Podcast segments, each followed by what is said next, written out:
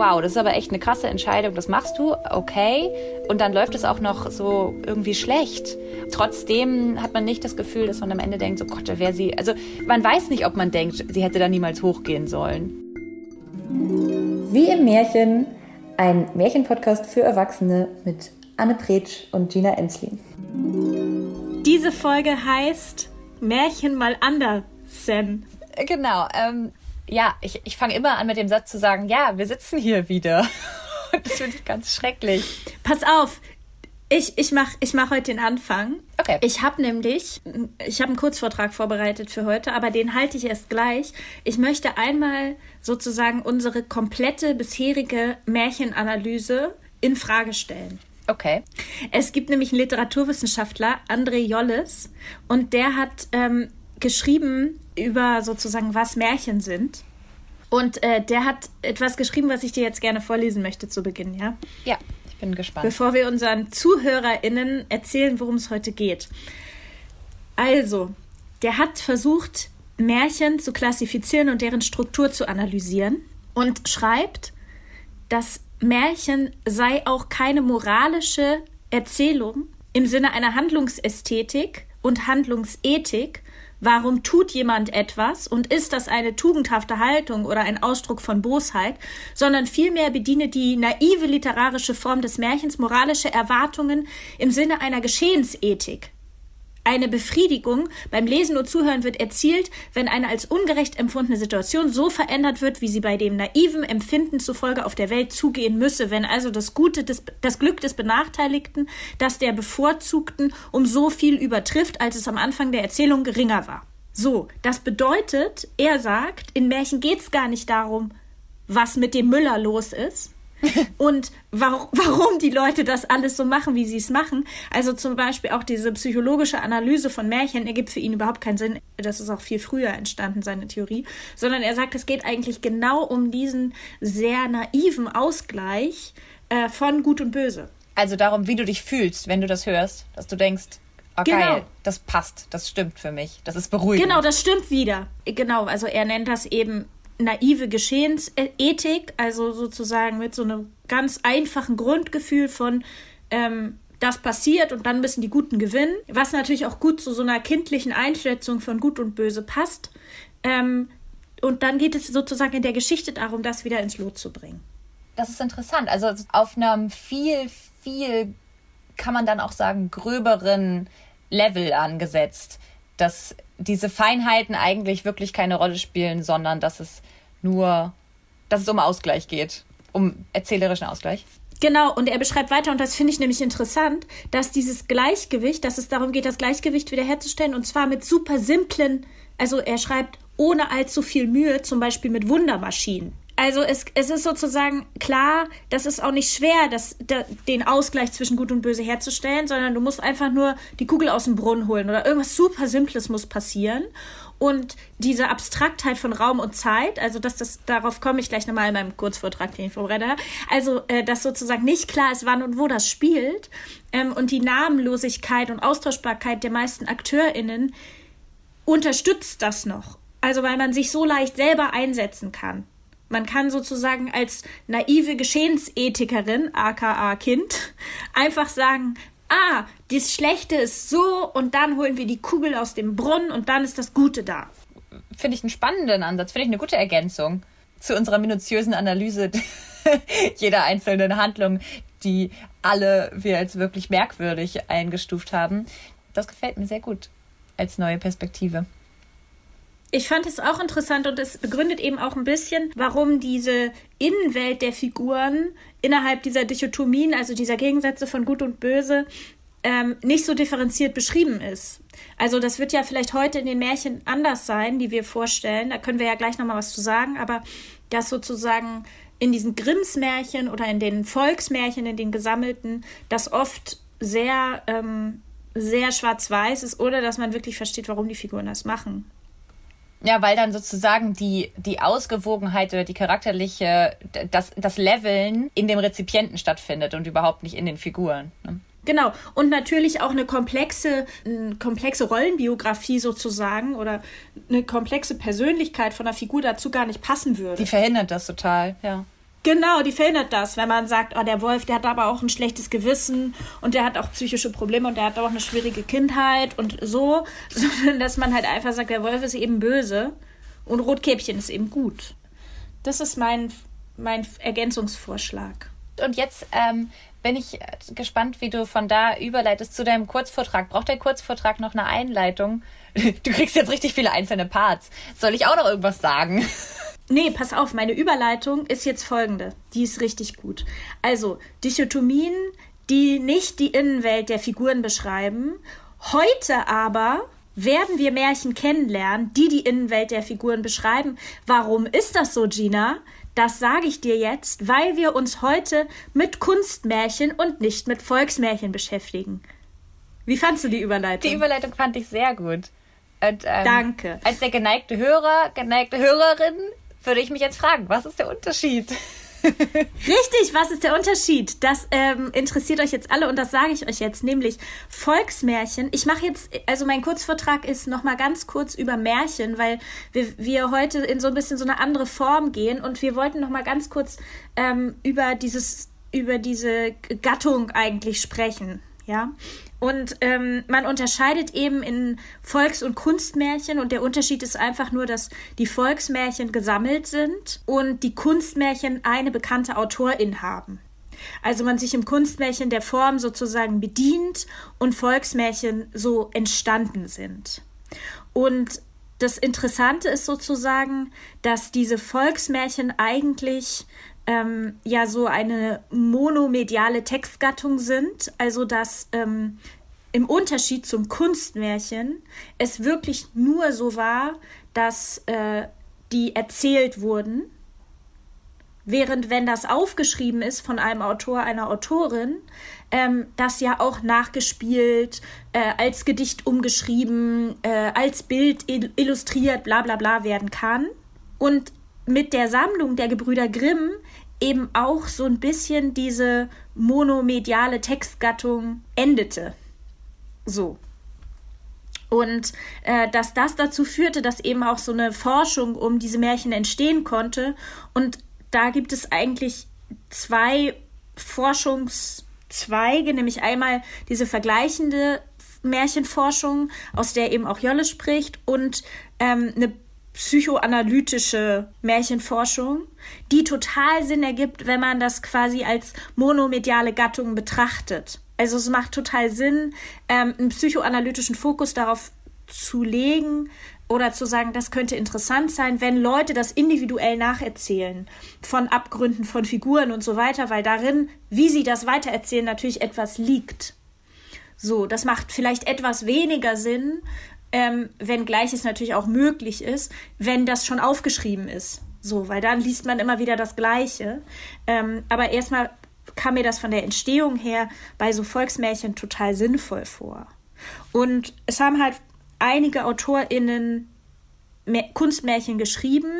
Also man kennt halt die Personen, die wir heute vorstellen, also Hans Christian Andersen. Man kennt auch Hauf, zum Beispiel, der Zwecknase geschrieben hat und das kalte Herz.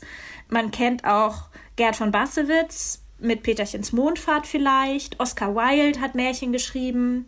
Äh, Selma Lagerlöf, Nils Holgersson ist auch als Märchen klassifiziert. Sie ist ja, hat den Literaturnobelpreis dafür bekommen. Ich, das wusste ich nicht, also dass das auch ein Märchen ist.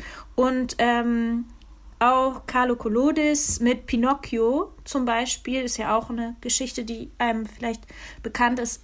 Und jetzt zum Abschluss meines Kurzvortrages wollte ich nochmal abgrenzen, weil ich das selber irgendwie spannend fand, zu anderen äh, Erzählungsarten, weil wir nämlich auch darüber geredet haben. Also Märchen und Fabel ist nicht das gleiche, weil Fabel ist mit Tieren meistens.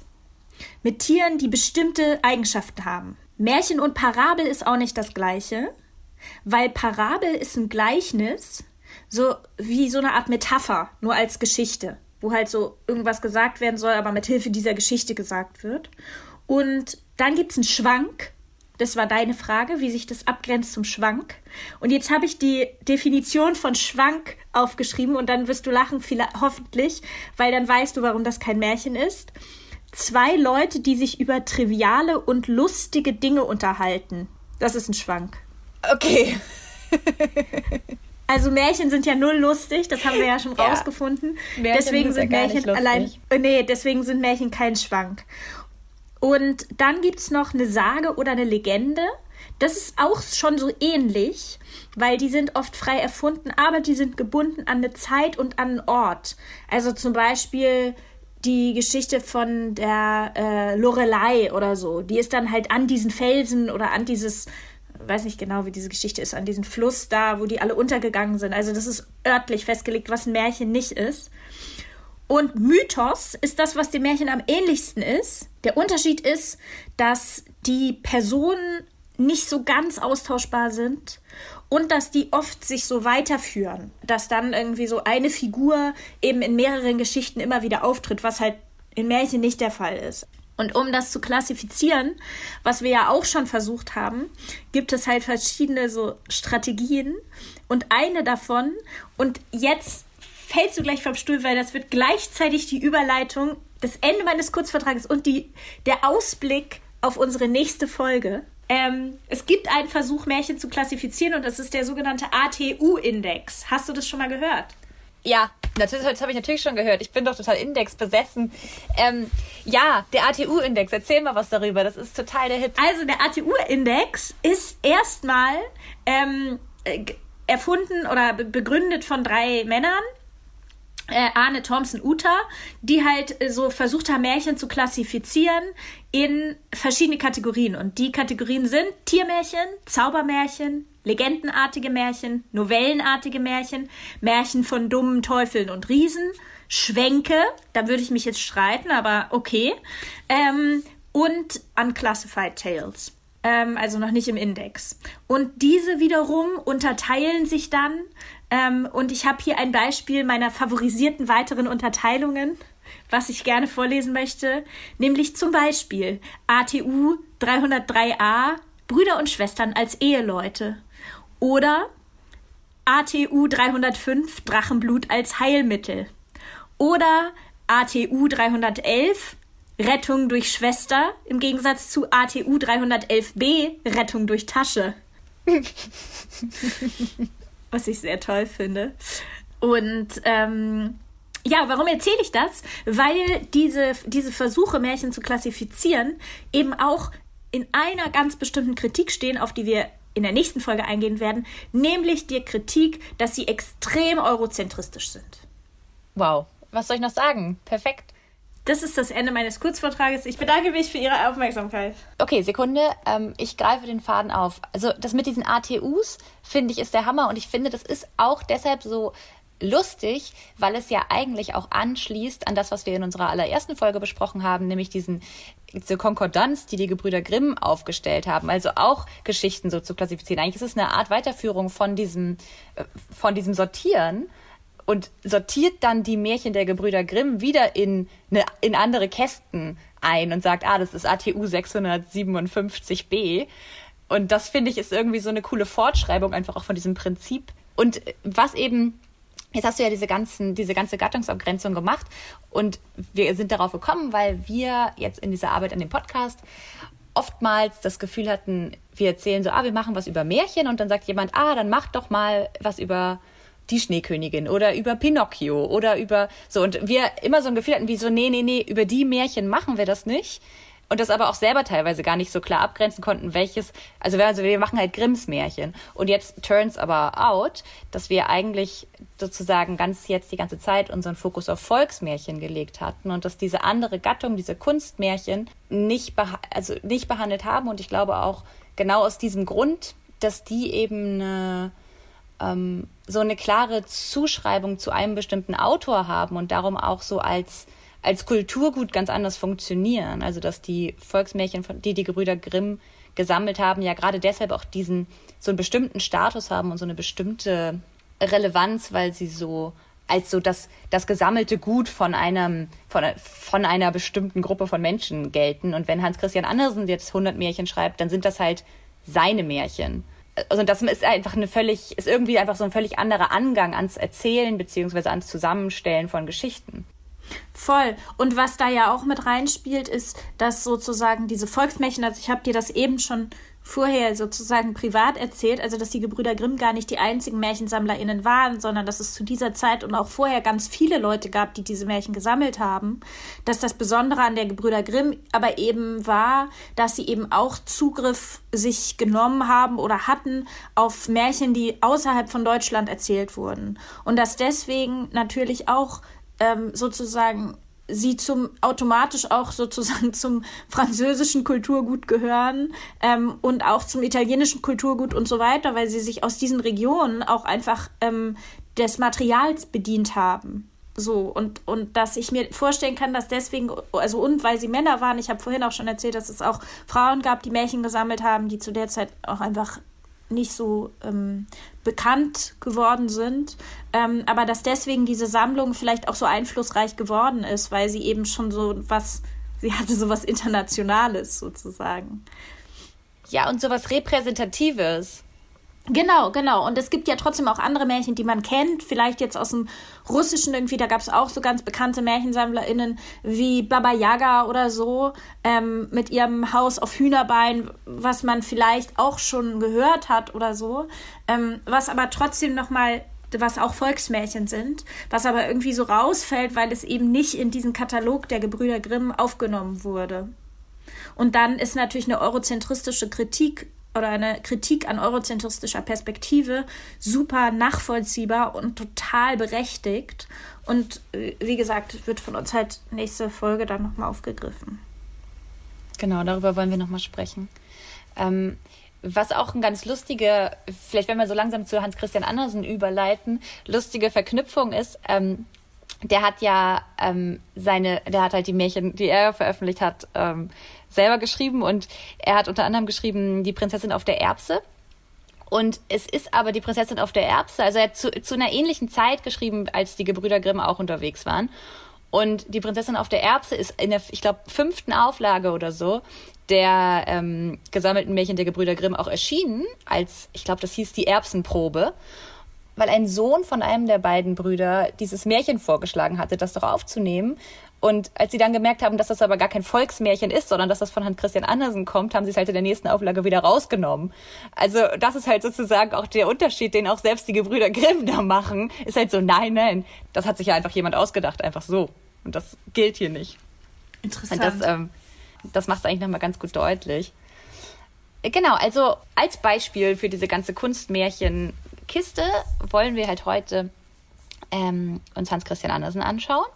Und viele Märchen von dem äh, sind eigentlich auch ziemlich bekannt so. Ähm, und Hans Christian Andersen ist ein dänischer Schriftsteller, der wurde 1805 ähm, in einer sehr, in einem im armen Viertel äh, geboren in Odense. Sein Vater war Schuhmacher und ist dann, als er, na, als er noch ein Junge war, in den Krieg gezogen, ist zurückgekommen. Danach ging es dem Vater sehr schlecht und der, der ist dann gestorben und Hans Christian Andersen hatte dann nur noch seine Mutter. Die Mutter war Alkoholikerin und es war alles so, das war alles sehr belastend und schwierig.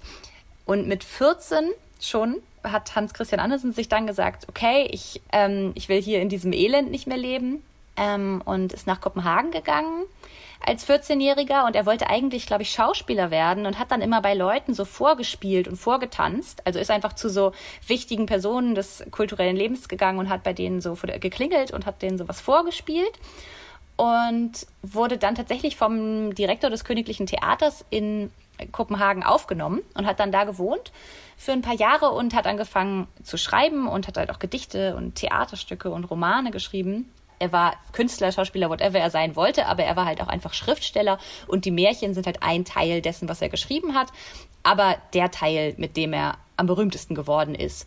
So, also als Erwachsener ist er dann irgendwie viel gereist und war irgendwie immer unterwegs und hatte, finde ich auch eine gute Anekdote, immer, hatte immer ein Seil dabei, ähm, für den Fall, dass es im Hotel brennt und er sich abseilen muss. Nein. Also, Nein. Das ist so die, die beste Anekdote, die man ah, so über ihn findet.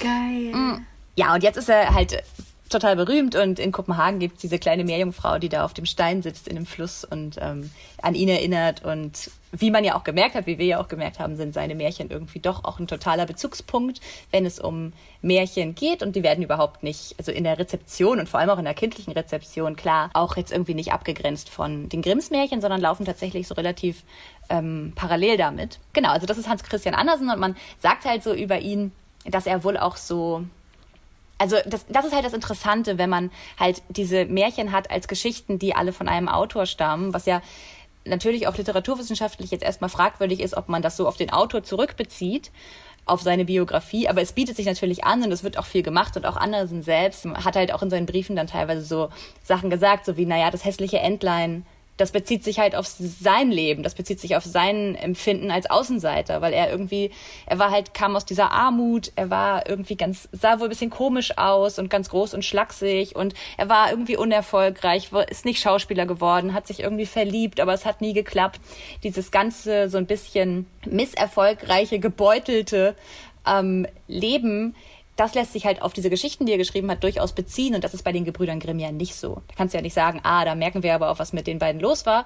Das merken wir daran, was sie gemacht haben, aber das merken wir nicht daran, wie diese Geschichten halt so irgendwie sind. Das lässt halt keinen Rückschluss zu. Und bei Andersen sind es halt viele Geschichten und ich glaube, daher kommt auch dieses Gefühl von zum Beispiel, die Andersen-Märchen sind alle so traurig. So, das, das ist einfach sein, das ist ein Stil, das ist einfach sein Stil, das ist auch sein, sein Blick auf die Welt, das ist seine Perspektive, die da drin vorkommt. Und das macht einen Riesenunterschied. Ich finde toll, dass wir heute beide so schöne Kurzvorträge vorbereitet haben. Danke. ja, ja finde ich auch. Aber es ist total interessant, also nochmal so seine Biografie zu hören und ähm, besser, ich, also ich verstehe immer mehr oder viel besser, warum diese Grimms Märchen so doll in der Welt sind und andere Märchen irgendwie nicht. Und trotzdem ist Andersen, glaube ich, jemand, der noch den man noch so als den erfolgreichsten ähm, Kunstmärchenautor nennen kann, weil wenn Leute etwas mit Märchen assoziieren, dann sind es eben noch die Geschichten Schneekönigin, äh, das hässliche Entlein, ähm, das Mädchen mit den Schwefelhölzchen, die kleine Meerjungfrau und so. Also da, das wird schon mit dem Begriff Märchen auch assoziiert. Also Andersen hat schon, glaube ich, sich auch in diesen Erzählduktus von Märchen oder von, von dem, wie man wie man sich wohl Märchen vorstellt, sehr gut einge, eingefügt. Total. Und gleichzeitig sind eben auch wiederum relevante Kriterien von, was ein Märchen ist, nicht erfüllt. Zum Beispiel, dass die Personen ähm, so unbeschrieben blieben oder bleiben im Sinne von, was ich vorhin vorgelesen habe von diesem Literaturwissenschaftler oder erzählt habe, also nicht psychologisch so differenziert ausgestaltet sind oder so, was ich zum Beispiel in dem Märchen, was ich gelesen habe, ähm, gar nicht so empfinde ich habe mir gedacht, das ist eigentlich auch lustig, weil wenn du dann, also eigentlich ist der Prozess, dass sozusagen ein, ein, Autor sich hinsetzt und Märchen schreibt in einem märchenhaften Format, aber die Figuren anders ausgestaltet und einfach sagt, nee, die sind jetzt anders, die machen was anderes. Das ist eigentlich fast so eine Art, wie was man heute so als Fanfiction oder so bezeichnen würde, weißt du?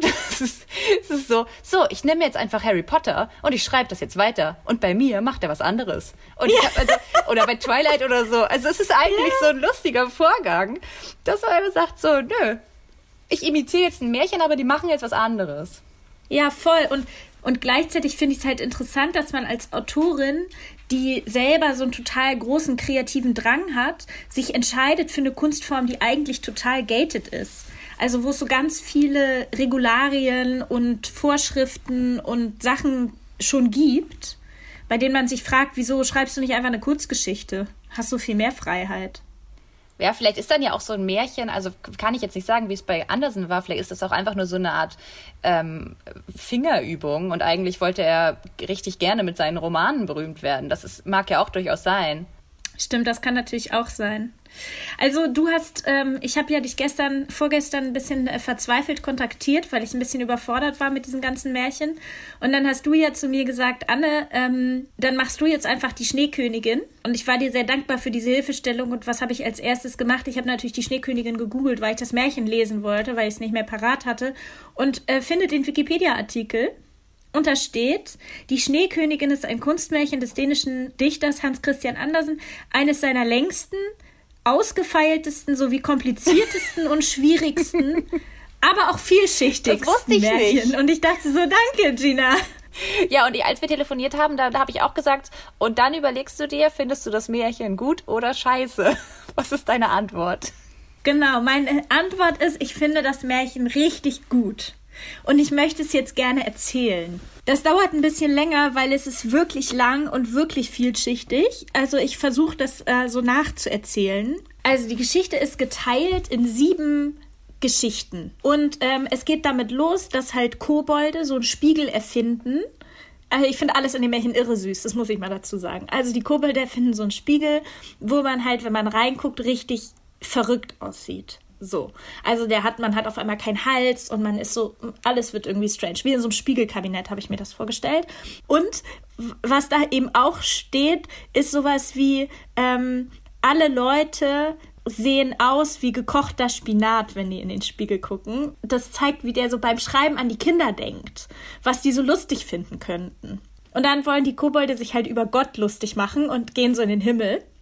Und dabei gucken die sich aber halt die ganze Zeit in diesem Spiegel an und finden es halt selber so lustig, dass denen der Spiegel halt runterfällt. Der zerbricht in tausend Teile und ähm, wenn dich so ein Teil trifft im Herzen oder ins Auge, dann siehst du die Sachen halt verkehrt, verzerrt. Du siehst was Schlechtes in der Welt, wo eigentlich das Gute ist und so weiter. Auf jeden Fall Kai und Gerda, die Namen kennt man ja vielleicht, sind Freundinnen und Kai kriegt nun so ein Ding, eins ins Auge, eins ins Herz. Während die beiden gerade spielen im Garten und sich so die Rosen angucken und Kai findet die halt auf einmal nachdem ihn das trifft, also findet er die Blumen total hässlich und macht die so, macht die kaputt und es sagt gemeine Sachen über die Blumen und so. Und dann steht über Kai im Märchen, seine Spiele waren nun ganz anders als früher. Sie waren so verständig. Und das finde ich so eine super schön, also so schön irgendwie, wie so, wie so ein Bild auch fürs Erwachsenwerden oder so. Der schreibt eben nicht, der war jetzt böse, sondern der schreibt, der war jetzt auf einmal so verständig. Der hat jetzt auch das Negative gesehen oder das Hässliche oder so, den Abgrund. Auf jeden Fall, äh, Gerda ist super traurig, ihr Spielkamerad ist irgendwie entrückt, emotional und ähm, Kai geht auf sein Zimmer, sieht abends die Schneekönigin, äh, schläft, wacht auf und dann kommt die also und entführt ihn. Und sie küsst ihn auch und sie sagt aber selber, sie muss aufpassen, ähm, dass sie ihn nicht zu doll küsst, weil sonst küsst sie ihn tot. Weil sie eben diese Kälte und diese, ähm, diese Härte irgendwie durch ihre Küsse dann auch so weitergibt. Ich muss ein bisschen schneller erzählen, sonst dauert das so lange. Also Gerda wiederum kann äh, ganz toll mit allen Wesen reden, ja. Die kann mit Vögeln reden und mit Tieren und mit allem. Und die äh, fragt dann jetzt also alle möglichen Leute und dann fragt die den Fluss. Irre süße Szene, erzähle ich jetzt nicht, aber die schenkt dem Fluss so ihre roten Schuhe, ob der weiß und so und der weiß aber nichts, der Fluss.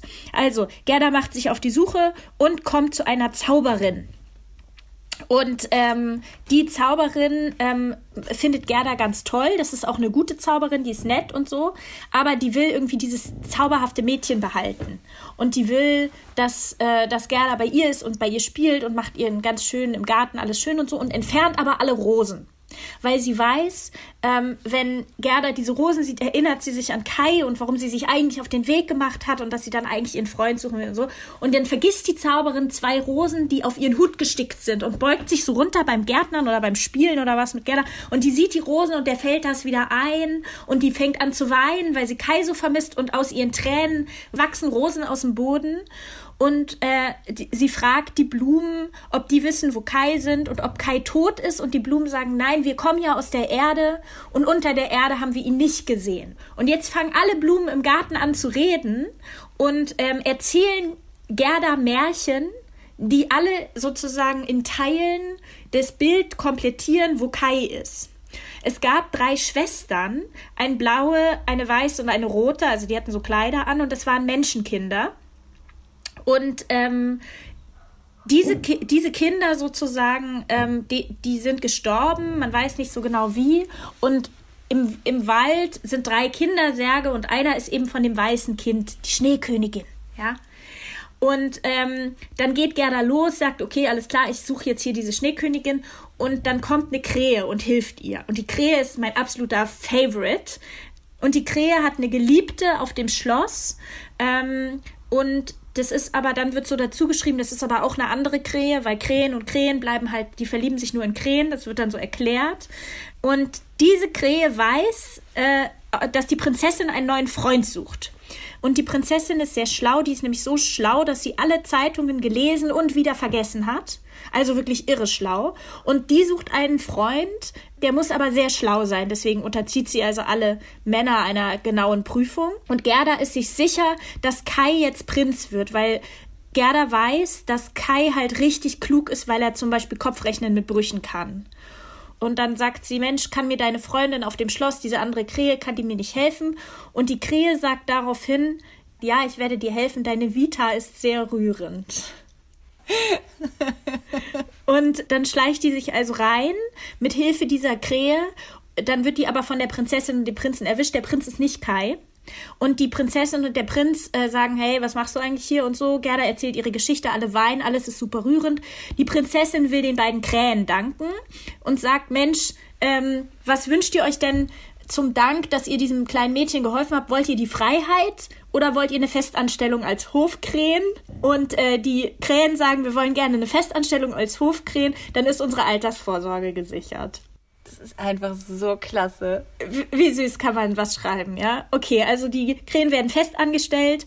Ähm, Gerda fährt weiter. Ähm, und wir sind schon bei der fünften Geschichte, also wir nähern uns dem Ende. Und sie begegnet einem Räubermädchen. Also sie wird überfallen von Räubern und äh, die wollen sie essen und das Räubermädchen sagt, nee, ich will mit dem spielen. Sehr rassistisch an dieser Stelle. Also das Räubermädchen wird mit dunkler Haut beschrieben. Und die Räubertochter ist auf der einen Seite sehr grob mit Gerda. Die, die sagt immer so, die soll sich nah an sie legen und nicht bewegen, sondern es sticht sie sie mit ihrem Messer und so. Also die hat irgendwie nicht so gute Umgangsform. Und gleichzeitig findet sie aber auch diese Geschichte so toll und sagt dann, Mensch, nimm mein Rentier und fahr nach Lappland, weil das Rentier weiß irgendwie hier Schneekönigin ist in Lappland und so. Okay, Gerda auf Rentier los. Dann kommt sie zur Lappin und zur Finnin, also die hat noch so Zwischenstationen und das Rentier sagt dann so zur, Lapp, äh, zur Finnin, Mensch, du machst doch immer diesen Zaubertrank und so, gib den doch mal Gerda, äh, die, die muss stark sein, die muss die Schneekönigin hier besiegen und so und die Finnin sagt, nee, Gerda hat so ein gutes Herz, die braucht gar keinen Zaubertrank und dann kommt die siebte Geschichte. Gerda kommt bei der Schneekönigin an und äh, sieht Kai und mit ihrer Wärme, mit ihrem Gesang, mit so einem Gedicht, was die als Kinder immer gesagt haben und mit ihren Tränen und ihren Küssen weicht sie also diesen Jungen auf und dann, ähm, und das ist ein bisschen strange, gehen sie einfach nach Hause. und dann ist es vorbei? Also es ist halt so eine, eine epische Reise zu Kai und dann ist halt dann ist ungefähr vorbei, ja. Dann ist halt so ein bisschen casual der Rückweg. Sie gehen halt bei allen Stationen nochmal vorbei. Eine Krähe ist mittlerweile gestorben an Altersschwäche, was ich irgendwie auch nur konsistent finde in dieser Erzählung. Und sie gehen dann halt einfach nach Hause und dieser Kinderreim, den sie gesagt haben, der wird ihnen so anders bewusst und für mich transportiert das eigentlich die Botschaft, dass sie sich so ihrer eigenen Sterblichkeit oder ihre, ja, so durch so ein Erwachsenwerden, ähm, ihrer eigenen Endlichkeit so bewusst werden. Und ähm, das ist so ein bisschen die, die Moral von der Geschichte. Also das ist ja ganz anders auch wirklich geschrieben, ne? so ganz modern und irgendwie, also mit einem wirklichen Humor. Total. Also es ist witzig, man hat das Gefühl, es ist wirklich für Kinder geschrieben. Also gerade so diese Formulierungen wie das mit dem Spinat oder so gibt es einige, wo ich denke, ah, das ist, da würden sich die Kinder total drüber freuen. Und es ist aber auch mit so einer sehr ernsthaften Message und es ist halt keine dieser Stationen, obwohl es sehr komplex ist, hat man das Gefühl, äh, wieso passiert das jetzt? So wie beim Hühnchen und beim Hähnchen und so, wo man denkt, okay, aber wieso kommt jetzt random hier? Also, hä? So, solche Stationen gibt es gar nicht, sondern man denkt bei jedem so, ach ja, nachvollziehbar. Mhm. Es ist spannend, weil Andersen halt auch gesagt hat, ähm, er hat irgendwie mal gesagt äh, über seine Märchen so, ich erzähle den Kindern, während ich daran denke, dass Vater und Mutter oft zuhören und ihnen muss man etwas für den Verstand geben. Also, dass er diese vorlesende Person irgendwie mitdenkt und darum, dass da irgendwie so ein Level eingezogen ist von so einer, auch so einer Ernsthaftigkeit oder so einer Symbolik, die irgendwie auch vielleicht uns jetzt so als Erwachsenenleser noch irgendwie Spaß macht und gleichzeitig aber er anscheinend doch auch voll den Kindern was erzählt, was ihnen Spaß macht. Also es kriegt er irgendwie gut hin. Total. Und sein Schreibstil ist wirklich so, kommt mir vor wie äh, wie von jemandem, der im Herzen sehr jung geblieben ist und gleichzeitig der so sehr, sehr viel von Text und Literatur versteht. Also die Texte sind sehr geschmückt und sehr ähm, fassen, fassen einen so an und nehmen einen mit. Also obwohl sie so traurig sind und trotzdem hat man eben das Gefühl, ja, es ist so ein jemand, der so wie Janosch oder so, der im Herzen eigentlich mit Kindern verbunden ist und das so schafft, mit denen auf einer Ebene zu sprechen.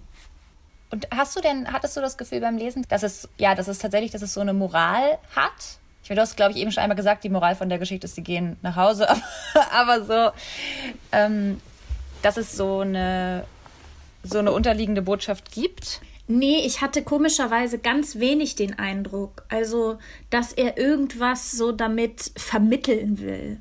Ich hatte eher das Gefühl, er will damit was, es ist der Versuch einer Erklärung im Sinne von, irgendwie so ist vielleicht erwachsen werden oder irgendwie so ist es ist schon etwas Metaphorisches darin. Es versucht ein Phänomen zu erklären, was, was man im Leben spüren kann. Aber es versucht überhaupt nicht, irgendein Kind zu erziehen. Er ist auch gar nicht judgmental gegenüber Kai oder der Schneekönigin oder so. Ich meine, man könnte ja auch diese Schneekönigin komplett als so eine Hexe oder was Böses darstellen oder so.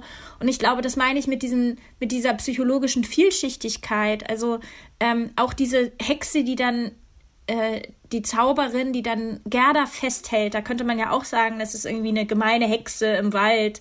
Aber stimmt gar nicht. Das ist einfach so eine alte Frau, die vielleicht ein bisschen einsam ist und die halt zufällig zaubern kann und irgendwie versucht es für dieses Mädchen so ganz schön zu machen. Also so beides, dass man denkt, ah, irgendwie creepy oder auch gruselig, so eine alte Frau, die einfach so ein Kind festhält und gleichzeitig auch so was sehr Liebevolles. Und das fand ich erstaunlich gegenüber den Figuren und das nimmt dieses Moralische so ein bisschen raus. Vielleicht geht es eher darum, irgendwie so ein, so ein Gefühl oder so ein gefühltes Erleben halt zu beschreiben mit irgendeinem anderen Bild dafür, also mit so einem märchenhaften Bild dafür, aber ohne, ohne dabei unbedingt so Handlungsanweisungen mitgeben zu wollen. Genau, Handlungsanweisung ist, glaube ich, das richtige Wort, weil es gibt schon einen, einen moralischen Wertekompass, würde ich sagen. Also Gerda zum Beispiel jetzt vielleicht doch einmal kurz diese Szene mit dem Fluss anzureißen. Sie gibt das, was ihr am allerliebsten ist, ihre neuen roten Schuhe, die noch nicht mal Kai kennt, so neu sind die, schenkt sie halt dem Fluss, weil sie sagt, wenn du, du kriegst die, wenn du mir verrätst, ob du ihn mitgenommen hast. Und dann spült der Fluss die Schuhe halt so zurück ans Ufer, so als würde er mit ihr sprechen und sagen, ich will deine Schuhe nicht, ich weiß auch nicht, wo er ist, ich nehme dein, ich nehme deine Gabe nicht an. Und was Gerda aber denkt, ist, ah, wahrscheinlich habe ich sie nicht weit genug raus, raus geschmissen und klettert dann in so ein Boot und will die nochmal so in der Mitte des Flusses dem Fluss übergeben. Also schon so was sehr unschuldig, naives, liebevolles, was dieses Mädchen hat, was halt superreich belohnt wird, immer wieder. Also das ist schon da, aber es ist eben nicht so in your face wie jetzt bei der Goldmarie und der Pechmarie. Ja. Und, und die andere Seite gibt es halt nicht. Also das finde ich bezeichnend. Es gibt halt nicht diese andere Seite, die sagt, aber wenn du es nicht machst, dann wirst du halt mit Pech übergossen und deine Gliedmaßen werden dir abgerissen und du wirst, keine Ahnung, was halt sonst in Grimms Märchen passiert, also stirbst, sondern ähm, dann ist halt so, ja, wenn du es nicht machst, wenn du so ein bisschen moralisch nicht so gefestigt bist oder dir auch einfach ein blöder Unfall passiert, so wie Kai, dann kann es halt sein, dass du die Schneekönigin wirst, aber we don't judge. Wir versuchen einfach Kai jetzt mal zu retten. Und aber sorry, welche Rolle spielt diese Schneekönigin so? Macht die noch irgendwas? Also müssen die die dann so am Ende so irgendwie so bekämpfen oder so? Mm -mm. Man würde irgendwie erwarten, dass diese Schneekönigin so ein bisschen der Endgegner von der ganzen Sache ist. Genau, und das glaube ich meine ich aber mit sozusagen die andere Seite wird gar nicht so dieses Böse, das kriegt gar nicht so viel Raum und das muss auch nicht, das wird auch nicht so bekämpft oder getötet oder so, ähm, sondern das ist halt einfach, das ist halt da, aber wenn man genug Liebe, die werden auch nicht aufgehalten. So, es gibt auch nicht nochmal so eine Szene, wo die Schneekönigin sagt, nein, bleib stehen oder so, sondern die tritt halt dann einfach nicht mehr auf. Und das größte Problem war eben, wovor Gerda auch die meiste Angst hatte, war eben Kai aufzuweichen oder so. Und das hat sie aber mit ihrer Liebe einfach total schnell geschafft und mit ihren Tränen und mit ihrer Zartheit und mit diesem Gedicht und so, ähm, sodass irgendwie diese Königin dann keine Rolle mehr spielt. Und das finde ich auch einen interessanten Umgang mit dem Bösen sozusagen, dass ja, dass man sich so auf das Schöne und Gute konzentriert und dass das dann so kraftvoll wird, dass das andere dann halt einfach so in den Hintergrund rücken kann. Und hier coole Interpretationsidee äh, zum Thema Erwachsenwerden, dann ist es eigentlich auch ein bisschen so, dass diese, dass diese Schneekönigin wie so eine, also dadurch, dass sie der Titel, der Titel der Geschichte ist, wie zu so einer Instanz wird, auf die du die ganze Zeit hinwartest und hinarbeitest.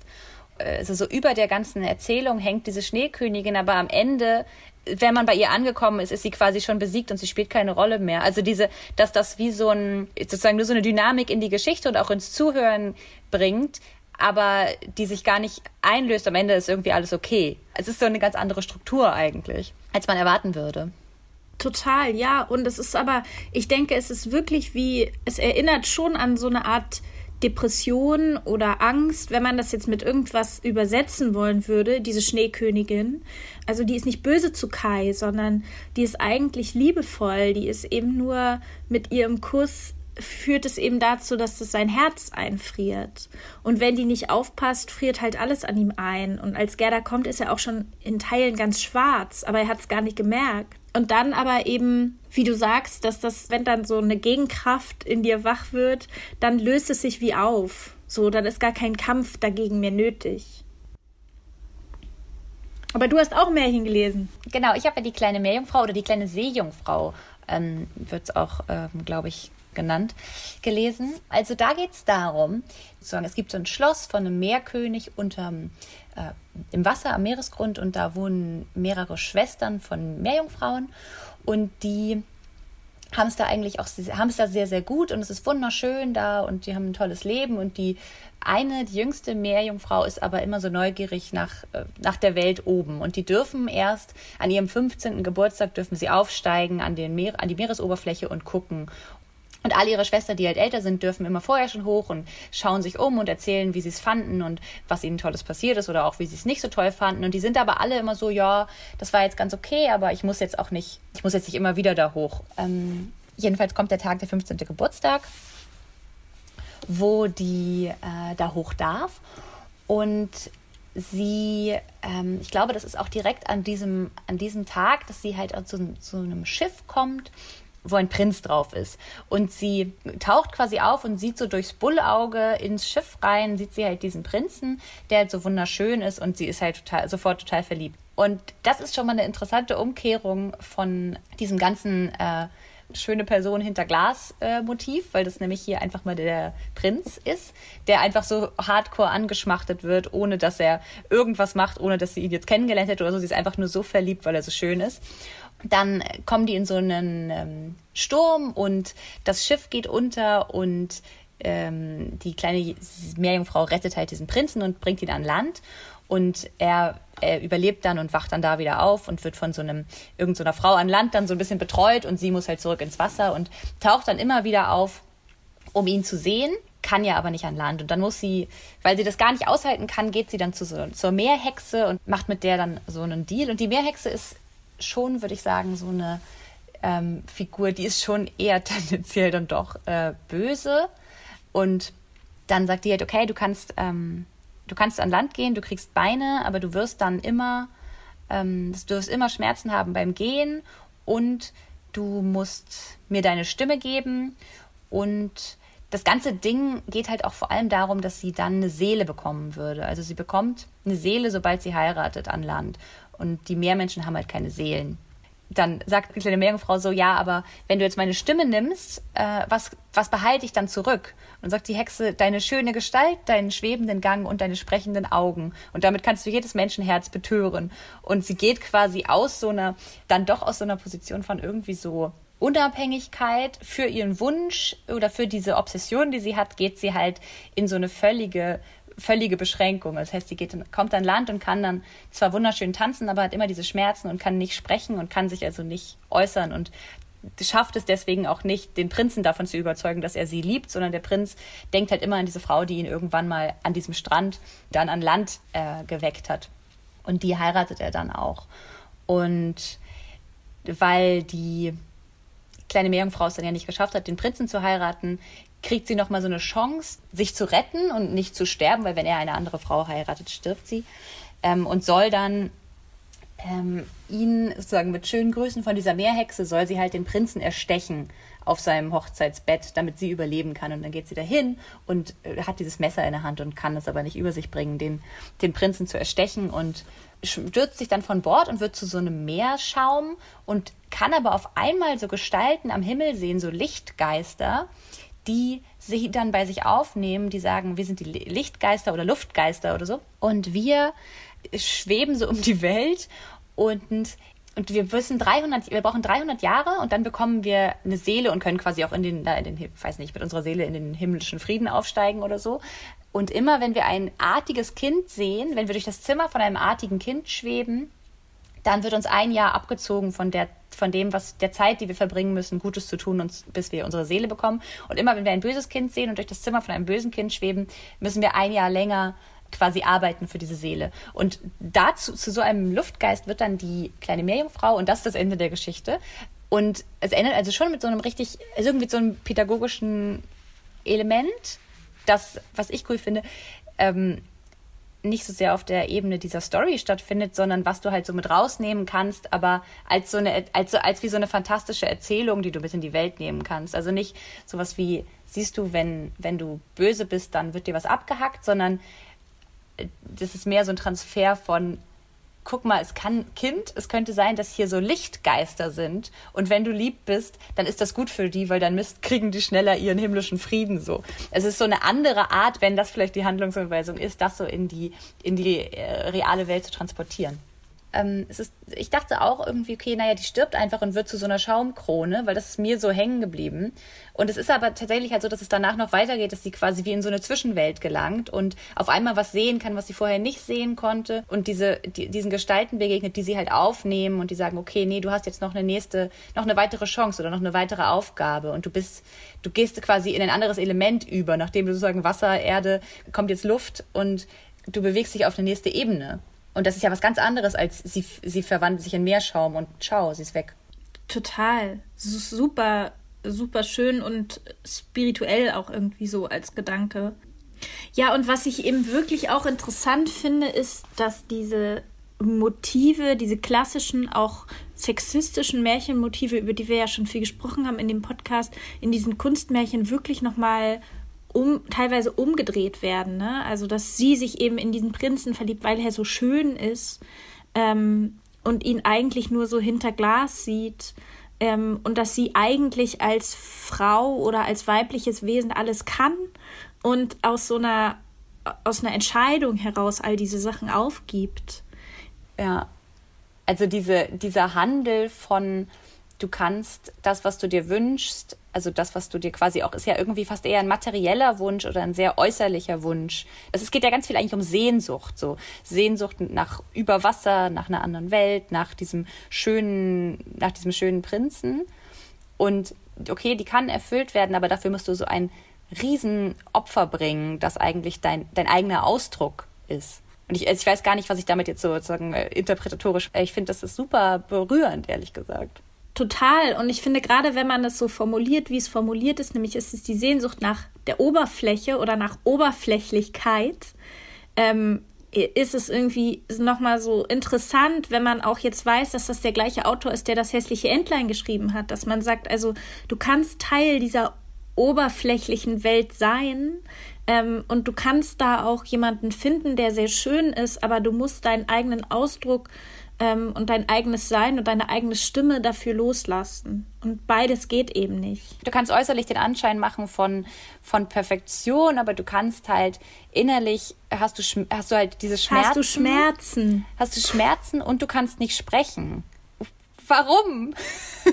aber wie unglaublich, oder? Ich meine, wie unglaublich sowas zu schreiben und auf so eine, in, auf so eine Übersetzung zu kommen. Das finde ich wirklich, also, das finde ich so ein, so ein unglaublich berührenden Ausdruck dieses Zustandes, den wir ja wahrscheinlich alle kennen, so wie man sich fühlt, wenn man irgendwo dazugehören will und auch weiß, was man äußerlich dafür haben oder machen muss, aber diese innere Verbindung so gekappt ist und wie schmerzhaft das ist und wie stumm man sich fühlt und, und all diese Sachen, die darin so einen Ausdruck finden, ich finde es wirklich total eindrücklich. Ja, und es gibt ja ein Pendant dazu, was ich, was wir, über das wir uns auch kurz ausgetauscht haben, von Wild, was halt ganz anders ist, was wir jetzt vielleicht auch nicht in Gänze nacherzählen, weil es ist unglaublich lang.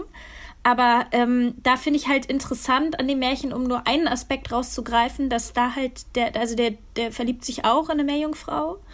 Ähm, und da, der, der weiß auch, dass sozusagen die Meereswesen keine Seelen haben. Und da ist aber die Geschichte umgedreht. Also der Prinz versucht alles oder der Jüngling versucht alles, um seine Seele loszuwerden, um halt endlich zu seiner Meerjungfrau zu kommen.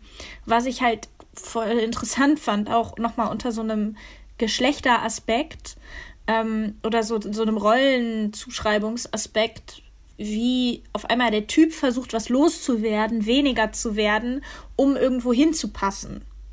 Also, aber ich finde, das ist ähm, auch bei der kleinen Meerjungfrau bei Andersen jetzt ist es gar nicht so leicht runterzubrechen, weil sie, also weil man einerseits denkt, ey, geh da nicht hoch, so dass du, du musst so viel opfern, das ist es gar nicht wert.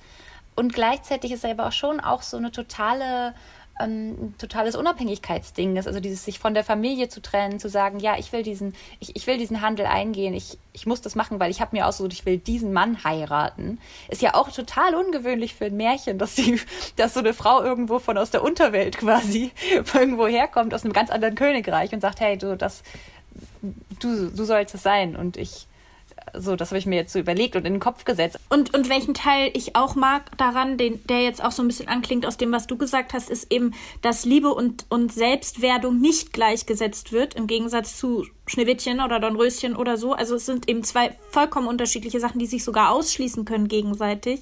Und es kann sogar sein, dass du beides nicht erreichst im Leben, obwohl du so, obwohl du aufs Ganze gegangen bist, erreicht halt die kleine Meerjungfrau beides nicht und dass trotzdem beides so einen Wert hat irgendwie. Also dass man nicht sagt, das eine ist total gut und das andere ist gar nicht gut, ähm, sondern dass eben beides so parallel stattfinden muss vielleicht auch. Ja, und das ist, ist, ist halt auch auf eine ganz andere Art und Weise mit halt so ähm, solchen Themen wie Risiko oder Mut und so arbeitet. Er sagt so, wow, das ist aber echt eine krasse Entscheidung, das machst du, okay. Und dann läuft es auch noch so irgendwie schlecht. Und es trotzdem hat man nicht das Gefühl, dass man am Ende denkt, so Gott, da wäre sie. Also man, man, weiß nicht, ob man denkt, sie hätte da niemals hochgehen sollen. Wäre sie unten glücklicher gewesen? Es ist nicht so klar. Und das gefällt mir halt gut. Ja.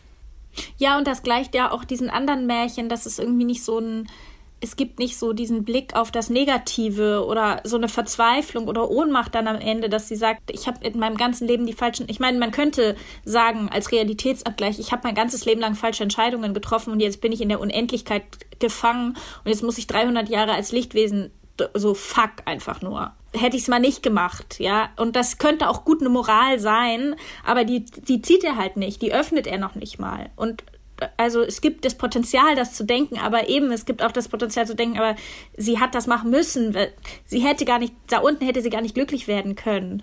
Und das irgendwie alles so anklingen zu lassen, ohne diese Entscheidung der Leserin vorwegzunehmen, finde ich irgendwie total ähm, schön. Ja, hätten wir mal unseren ganzen Podcast über Andersen gemacht, ne?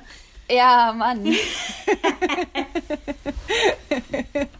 Wären wir weniger in so ein eine kritisch-konstruktive Auseinandersetzung gekommen, vielleicht. Auf jeden Fall. Und äh, die anderen Märchen sind ja auch viel präsenter und werden im Schulunterricht behandelt und so. Die bedürfen viel eher vielleicht auch einer kritischen Auseinandersetzung. Ja, und ich finde tatsächlich schon, dass man auch gerade jetzt auf der Basis von dieser Auseinandersetzung mit den anderen Märchen dann, wenn man dann Andersen liest, dass man dann was merkt, was sich unterscheidet. Und ich glaube, das wäre mir nicht aufgefallen, wenn ich nicht vorher so viel Grimms Märchen gelesen hätte, weißt du? Ich mache jetzt das Outro, ja? Und nächste Woche ähm, gehen wir auch nochmal zurück zu Grimms Märchen. Nächste Folge und wir werden eine Gästin haben und ähm, über die eurozentristische Märchenperspektive ähm, der Grimms Märchen vor allem mit ihr sprechen. Wir verraten noch nicht, wer das ist, aber wir freuen uns schon sehr. Und dann droppen wir ganz große Podcast-News. Genau, dann äh, gucken wir nochmal weiter in die Zukunft auf die ich mich schon freue. Okay, ja, wir freuen uns. Äh, wir freuen uns aufs nächste Mal und danke fürs Zuhören und ähm, bis bald. Dieser Podcast ist gefördert durch ein Hamburger Zukunftsstipendium der Behörde für Kultur und Medien in Zusammenarbeit mit der Hamburgischen Kulturstiftung.